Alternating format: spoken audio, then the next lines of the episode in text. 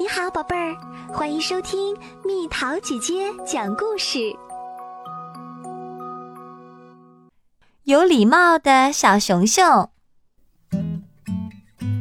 熊爸爸和小熊熊正在去幼儿园的路上。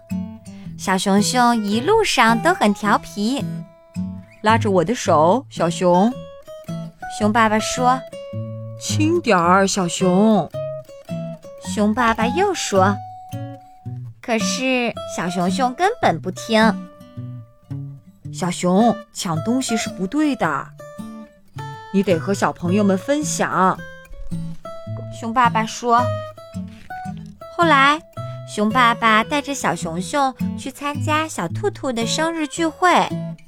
他们路过一家玩具店，熊爸爸疲惫地说：“请拉着我的手，小熊。”熊爸爸看到橱窗里的一件玩具，突然有了一个好主意。他说：“看，小熊，那个小老鼠想和咱们说话呢。小老鼠也想去参加生日聚会。”熊爸爸说：“但是他可不喜欢迟到哦。”于是，他们准时赶到了聚会现场。小老鼠在熊爸爸耳边说起了悄悄话。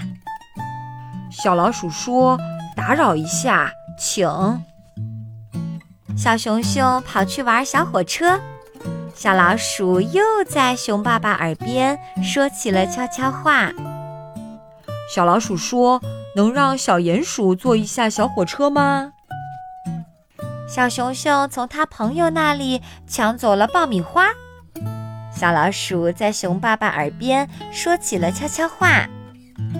小老鼠说：“你们想吃点爆米花吗？”小兔兔和小鼹鼠告别的时候，小熊熊安静地站在门口。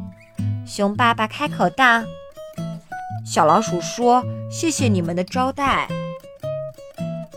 小熊熊看看小老鼠，又看看熊爸爸。然后他认真地看着小兔兔的妈妈说：“谢谢你们的招待，谢谢你来参加生日聚会，小熊。”小兔兔的妈妈微笑着说：“欢迎你和小老鼠随时来玩啊！”小老鼠喜欢你说谢谢的方式，熊爸爸说：“而且我也喜欢。”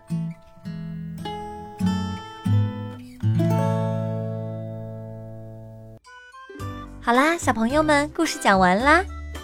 做个有礼貌的孩子并不难哦。那么你觉得说哪些话、做哪些事儿才是有礼貌的表现？